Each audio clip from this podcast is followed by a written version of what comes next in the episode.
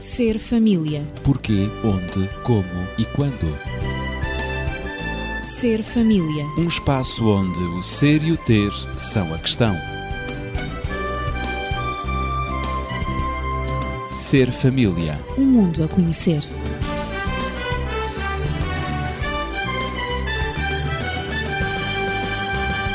Bem-vindo ao Ser Família. Sou Ezequiel Quintino e continuo acompanhado de Natividade Lopes, professora, e Daniel Esteves, médico e terapeuta familiar.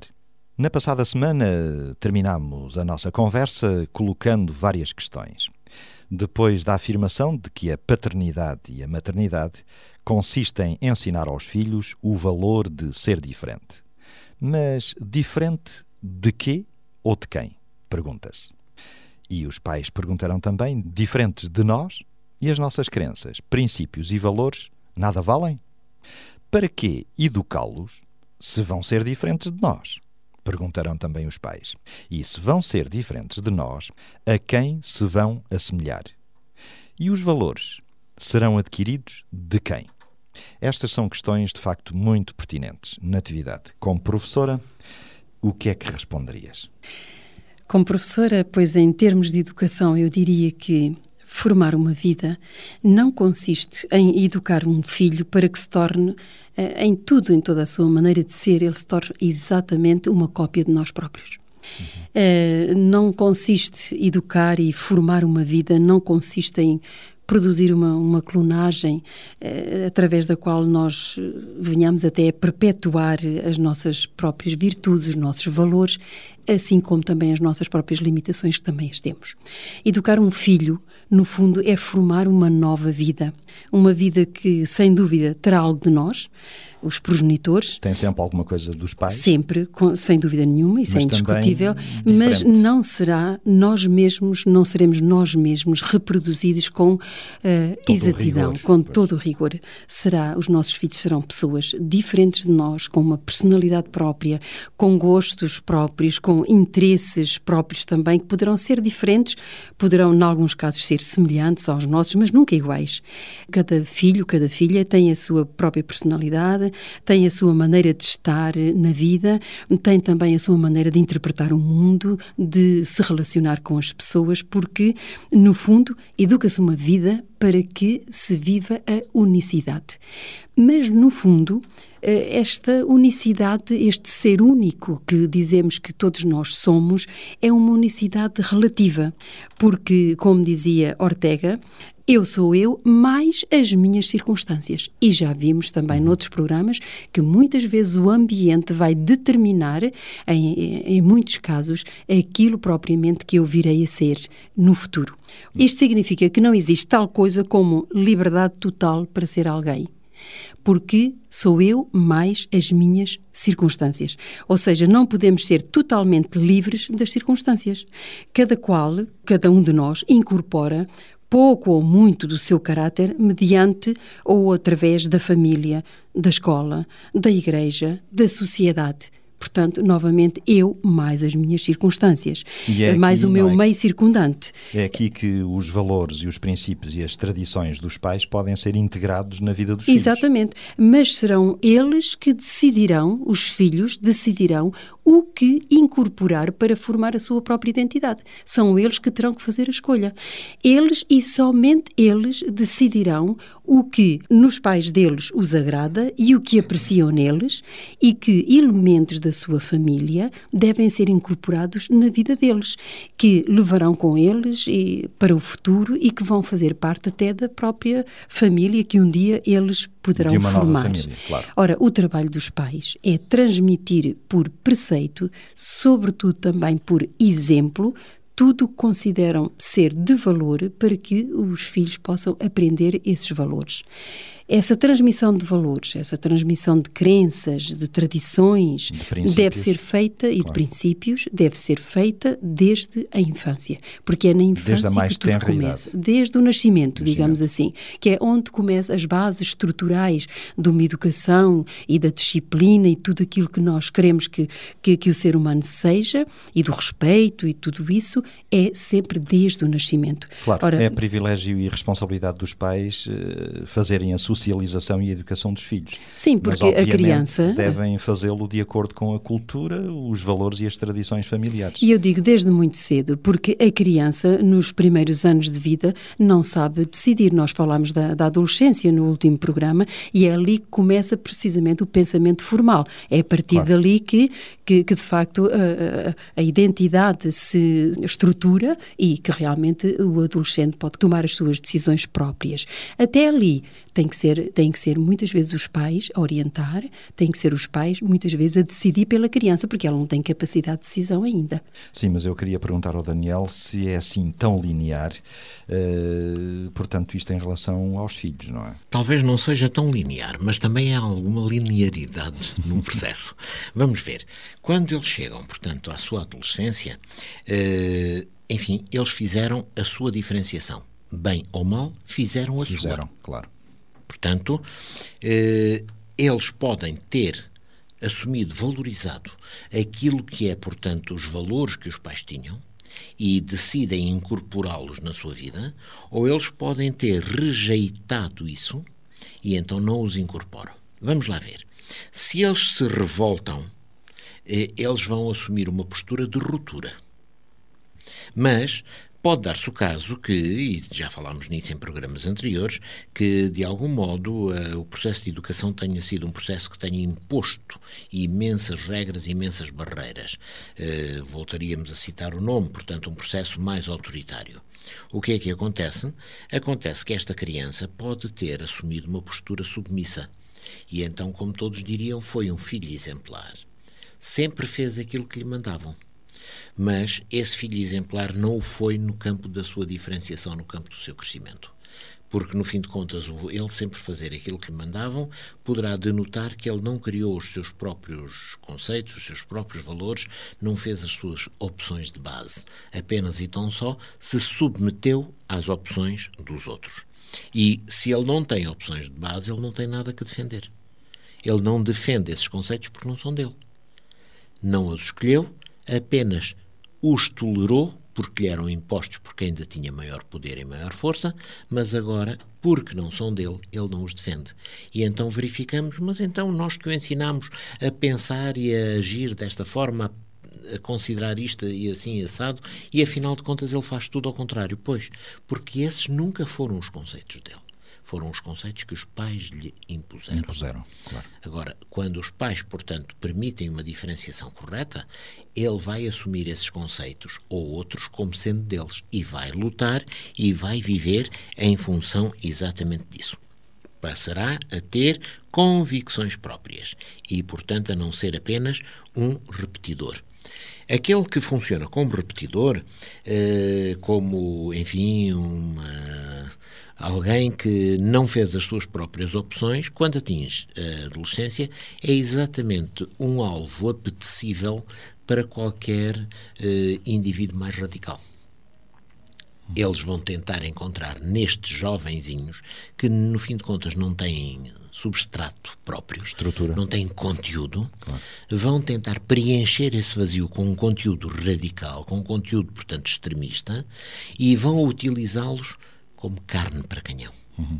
São eles que vão estar nas primeiras linhas dos movimentos contestatários. Serão empurrados. Não? É? Empurrados para isso e, no fim de contas, quando tudo aquilo acaba, afinal de contas, o que é que sobrou? Nada e o vazio deles continua na mesma porque não sobrou absolutamente nada que, enfim, eh, tenha sido útil.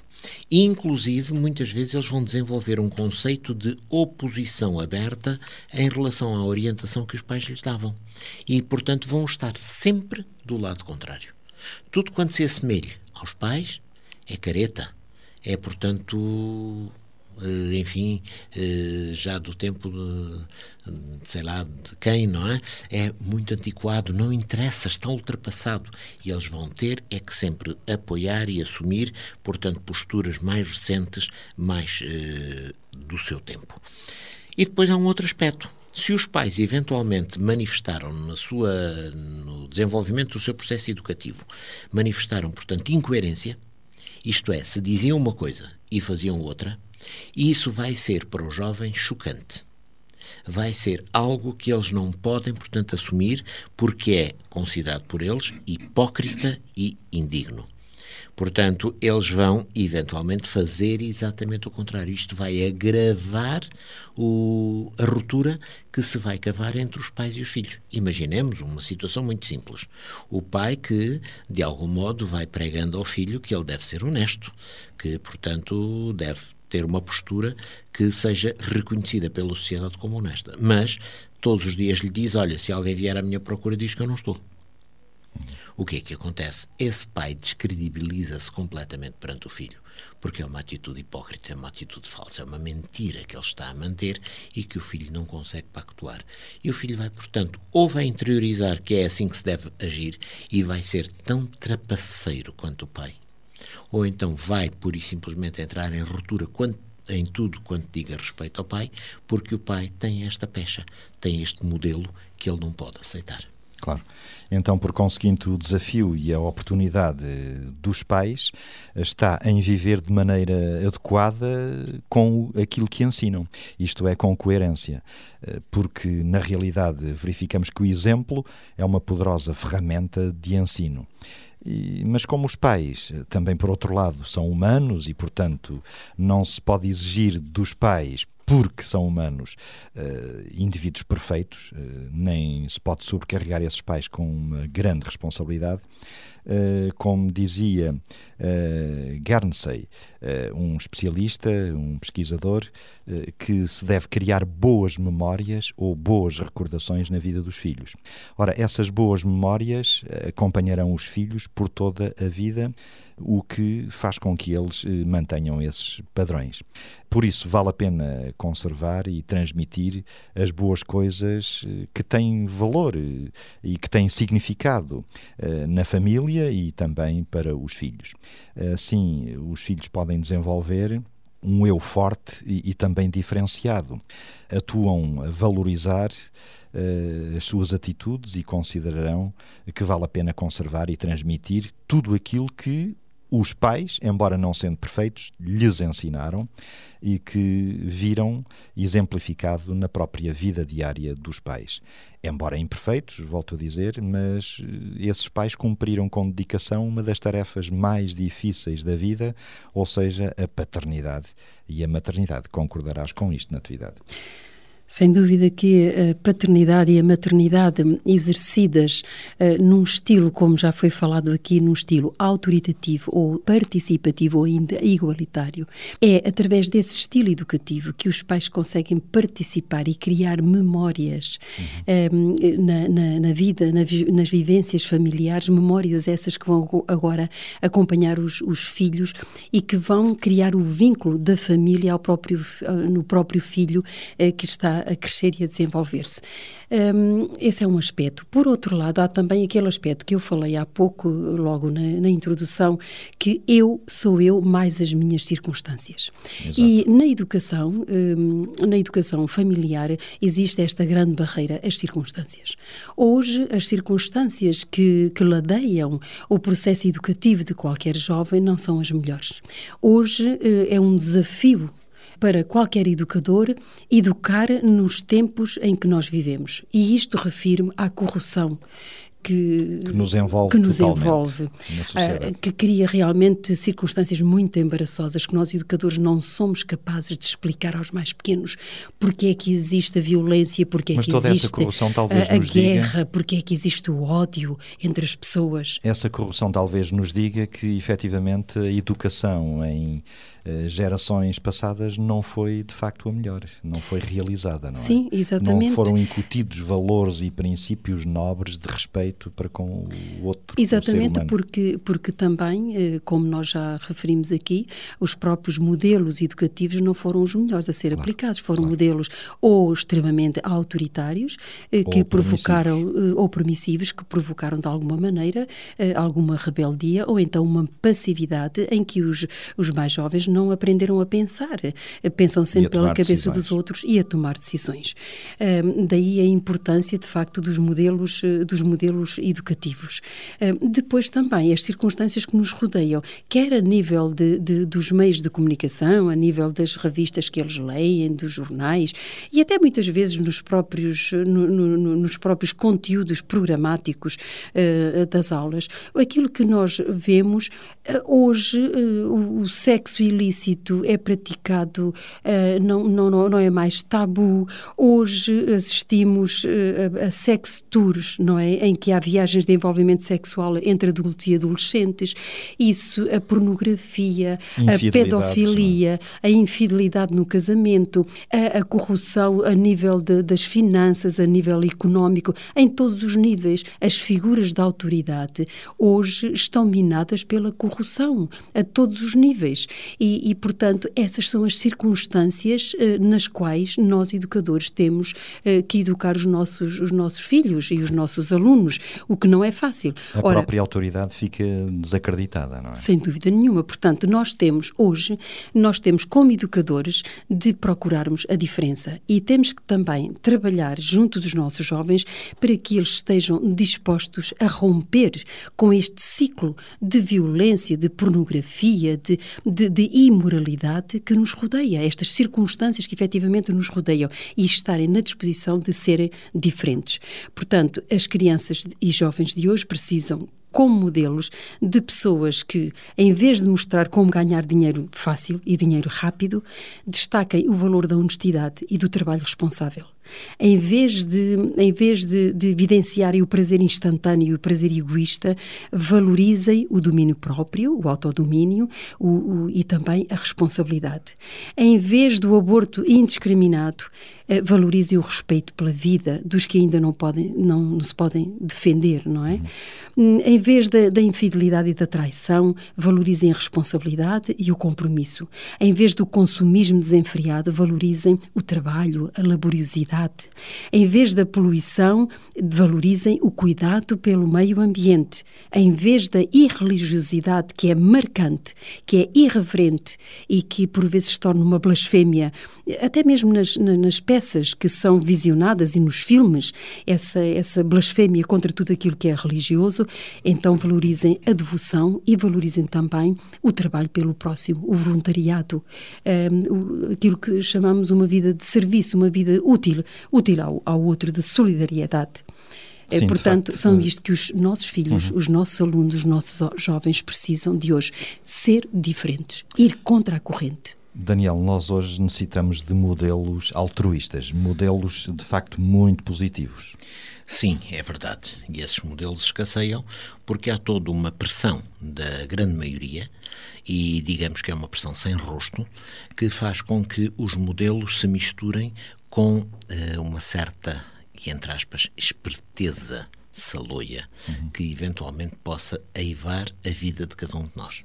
O chique espertismo e, português. Não é? Sim, e não é só português, também em outros países também o encontramos.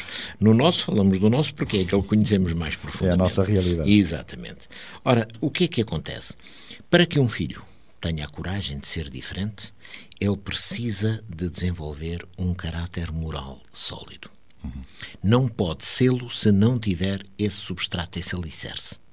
Claro. E, portanto, aqui já entra um aspecto que a tal cultura generalista que disse que era sem rosto normalmente não propõe, que é o assédio da moral. O assumir a moral. Procura-se é que seja uma cultura amoral, sem moral. Aliás, Depois, mesmo é, é, de bom tom eh, na sociedade e as pessoas parece que ficam um tanto preocupadas. Não me venham com moralismos, não é? Rejeitam a moral. Logo à partida. Por isso só podemos ter uma sociedade assim, não é? Exatamente. Quando as posturas são essas. Aliás, temos... já, já, agora, se me, se me, permitem, já agora se me permitem meter só em uma, só em uma, uma, frase. uma frasezinha. Nós, professores, a nossa pedagogia é-nos dito deve, não deve ser moralizante. Pois, Obrigado é de facto um conceito que é passado. Mas vejamos o seguinte: uh, dentro dessa cultura generalista, o que é que acontece? O que se diz é que quem não for esperto, quem eventualmente não procurar eh, defender os seus interesses, eh, e está tudo correto desde que não vejam, desde que não se apercebam de que eventualmente utilizamos algum processo menos, menos lícito. Portanto, os fins justificam os meios. Eventualmente, enfim, ensina-se um estudante de direito a estudar direito para depois atuar de uma forma muito tortuosa, não é? Não é para atuar direito. Uh, por exemplo, uh, desenvolve-se um conceito que, enfim, já no passado havia, mas cada vez mais se vai promovendo, que é, sei lá, a virgindade. A virgindade é um perigo. Ela até pode provocar o cancro. Diziam, não é verdade, não acreditem. Uh, por exemplo, que evite a SIDA, faça sexo seguro é um outro erro também, é uma outra falácia. É uma utopia. É uma utopia. Claro, claro. É, é a forma de mergulharmos os nossos jovens na ausência de valores que essa maioria sem rosto procura propagandear. E quando nós dizemos então temos que educar os nossos jovens para a diferença, o que estamos a dizer é que eles próprios, perante este tipo de pressões, têm que avaliar: mas será que isto é mesmo assim? Não, não me parece. Os meus valores não se coadunam com isto e, portanto, eu vou assumir uma postura, um comportamento, uma ação completamente distinta. E então nós podemos perguntar, de facto, perante tudo isto, onde estão hoje as vozes que encorajam o domínio próprio e o amor responsável? Onde aparecem, e agora no campo jornalístico, as notícias de atos heroicos? Onde aparecem fotografias de casais que, juntos e felizes, celebram as suas bodas de prata ou de ouro? Onde aparecem notícias de homens e mulheres filantropos? Onde estão fotografias de filhos obedientes, estudiosos, responsáveis. Em que coluna jornalística, ou programa de rádio ou televisão, se fala do sacrifício dos pais em benefício dos filhos? Ora, infelizmente, uh, isto quase não é notícia. Eu digo quase, ainda com alguma cautela, porque na realidade, uh, jornalisticamente falando, é notícia tudo aquilo que é acidente, tudo aquilo que corre mal. Isso então é notícia. E que é escândalo também. Claro, mas aquilo que corre bem normalmente não é notícia. Tem sido feita promoção, efetivamente, dos antivalores e dos anti-heróis, eh, de modo que a sociedade está como está. A sociedade é o espelho daquilo que o próprio homem, o próprio ser humano, tem desejado fazer dela. Não sei se vos estou a provocar, a vós, Daniel e Natividade, ao dizer tudo isto. Qual é a vossa impressão? Eu diria que isso faz-me sentir, faz-me recordar aquilo que aconteceu e que vem descrito na Bíblia com o chamado profeta Elias. Uhum. Uh, foi um homem que viveu, portanto, numa altura em que assumiu uma postura contra a cultura dominante, que era uma cultura exatamente que não preservava os valores que ele considerava como sendo importantes. No entanto, o desgaste desse assumir a diferença leva-o a que um dia ele não se sinta perfeitamente acompanhado, ele sente-se só, ele sente-se desanimado, ele sente-se, portanto, eh, abandonado e a reação dele é uma reação depressiva, é uma reação de fuga. Ele vai para que. Num um sentimento sítio, de solidão muito grande. Exatamente, solidão. Ele lamenta-se, ele sente-se vítima de tudo aquilo. E é interessante que nessa experiência do profeta Elias, Deus vai cuidar dele, Deus vai, portanto, tentar mostrar-lhe que, afinal de contas, ele não estava tão só. Havia outros que também cuidavam desses valores que ele defendia. Também mantinham os mesmos mantinham princípios. Uhum. Ora, os nossos jovens muitas vezes são uh, levados a, se, a sentirem que estão sós no meio da sociedade e que a sociedade olha para eles até com certo desprezo, porque já não são deste tempo, são, estão dépassés, estão ultrapassados. Eles são, portanto, naivos, são ingênuos, uhum. não, não conhecem a realidade dos seus dias é bom que eles sintam que não estão tão sós, que em vez de aceitarem a pressão que, esse, que essa maioria faz sobre eles para assumirem outros valores, que eles pensem que ainda há. Infelizmente, muitas vezes no silêncio, aqueles que continuam a defender estes valores, que no fim de contas são os valores básicos do cristianismo. Mas muitas vezes essa é a conspiração chamada do silêncio. Eh, e julgo que esse silêncio eh, não deveria ser uma realidade, mas aqueles que têm outros valores deveriam ter a coragem para apregoar eh, as suas convicções, dizer, dúvida, afirmar as suas sem convicções. É? Aqueles que defendemos determinados valores deveríamos ter a capacidade e a coragem de o dizer publicamente. Claro. Não deveríamos esconder, ah, o que é que os outros vão pensar? Se eu disser que sou isto ou que acredito Não naquilo. devíamos ter acanhamento nem vergonha. Exatamente. Bem pelo contrário. É um Porque os outros também não têm vergonha em afirmar mesmo. a sua imoralidade. Exatamente. Porque é que nós haveríamos ter vergonha de afirmar a nossa moralidade? Não temos, não temos, digamos, que ter vergonha, e eu diria mais, é uma responsabilidade que todos temos afirmar a nossa postura. Eu tenho estes valores e procuro, dentro das minhas possibilidades, viver de acordo com estes valores. Mesmo que a grande maioria não aceite. Claro.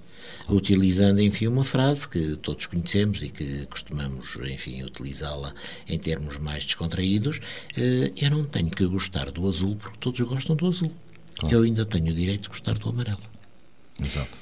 E, portanto, eu continuo a gostar dos meus valores, vou viver de acordo com eles e vou dizer: estes são os meus valores. Claro. E respeito que os outros possam viver de forma Isso diferente mesmo. na atividade. Há ainda, há, ainda uma, uma posição dentro desta conspiração do silêncio, uma posição que é neutra, é a neutralidade. Ou seja, eu não participo do mal, mas também não o ataco. Então, uh, fico na minha posição neutra, não me quero pronunciar. E, e isto também faz parte da, da própria conspiração do silêncio.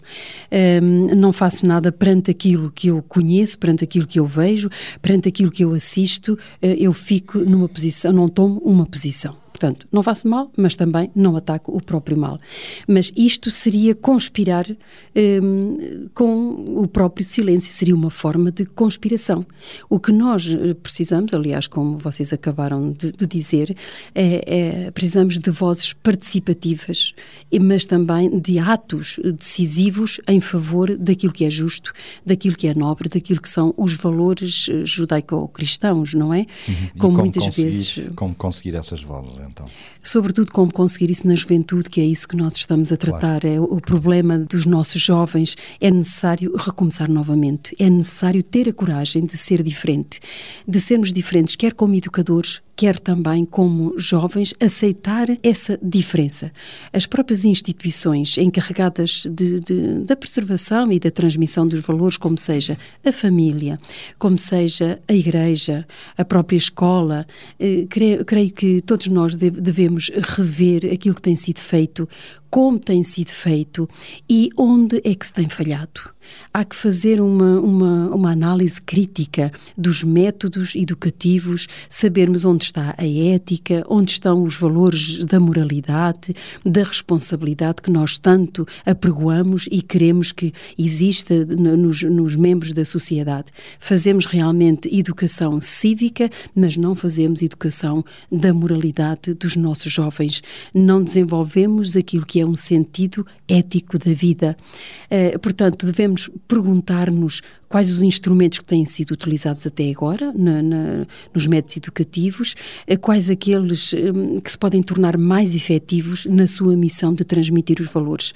Ora, estas instituições, quer seja a família, quer seja a igreja, quer seja a escola, ao reconsiderar, ao reconsiderar isto, devem ter a coragem de marcar a diferença, de fazer uma viragem. Um, como diz o William Damon, ele diz, eh, e esta frase eu acho extraordinária, diz ele, estamos quase paralisados vendo os sinais de uma apatia moral e, em muitos casos, uma completa degradação moral da nossa juventude. Ficamos paralisados, estamos bloqueados perante um, um, um, um alastrar tão grande de, daquilo, da imoralidade. Ora, para inverter esta situação, é necessária a participação não só de pessoas, de indivíduos, como também de instituições e da sociedade em geral. Necessita-se de uma ação conjunta e eu diria mesmo de uma ação multidisciplinar.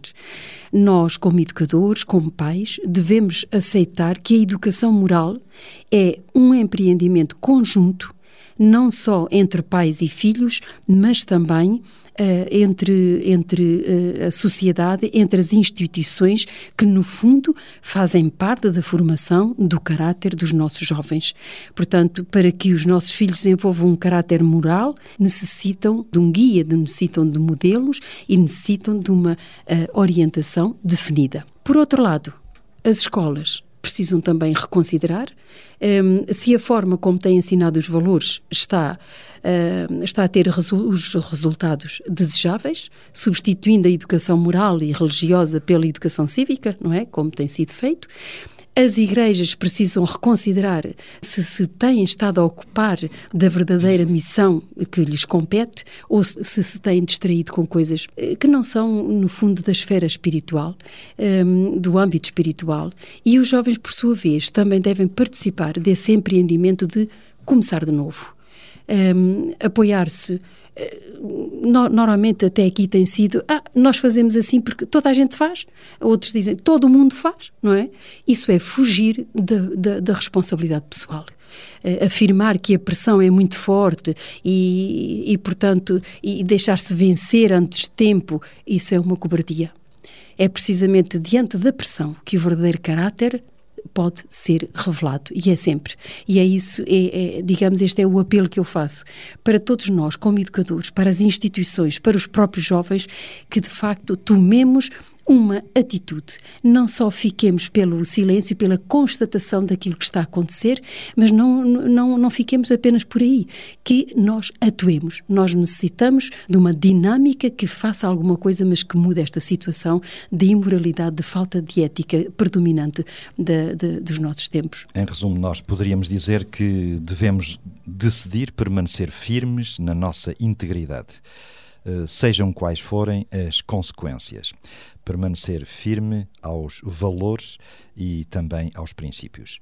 E é quase certo que a maioria dos pais eh, e também educadores e professores gostaria que os filhos e alunos fossem assim. Isto é, certamente ninguém deseja que os filhos mintam, roubem, enganem ou se envolvam com drogas ou sexo ilícito. Ninguém quer eh, filhos rebeldes ou irresponsáveis. Consequentemente, é tempo de enfatizar então os valores e não os antivalores, como se tem feito. Ressaltar os verdadeiros heróis e não os anti-heróis de celuloide. É tempo de ensinar e modelar os valores que são necessários para um viver feliz. Assim, os filhos, os jovens, eh, compreenderão e aprenderão que vale a pena ser obedientes, isto é, reconhecerão que a obediência é básica para a felicidade. E saberão também que o respeito uh, é, é, é essencial para a harmonia familiar e social e que é a base para se viver em paz uns com os outros.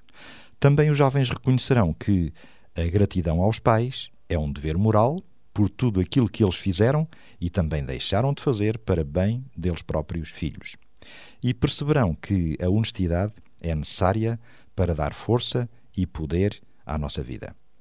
Reconhecerão também, finalmente, que o esforço e o trabalho honrado e bem feito, bem executado, são essenciais para o progresso e o bem-estar deles, da família e da sociedade. E aprenderão também que o equilíbrio e o domínio próprio são requisitos básicos para não ser eh, joguete de circunstâncias, mas donos da sua própria vida. E saberão que os valores éticos e morais são um belo, eh, porém essencial adorno do caráter. Então, e somente então, terão a coragem de ser diferentes. E assim terminamos o nosso programa de hoje. E se nos quiser contactar, colocar questões ou fazer sugestões, poderá fazê-lo para o 219-106-310. Vamos continuar a viver e a trabalhar para uma sociedade em amor e com futuro. Ser família. Porquê, onde, como e quando. Ser família. Um espaço onde o ser e o ter são a questão. Ser família. Um mundo a conhecer.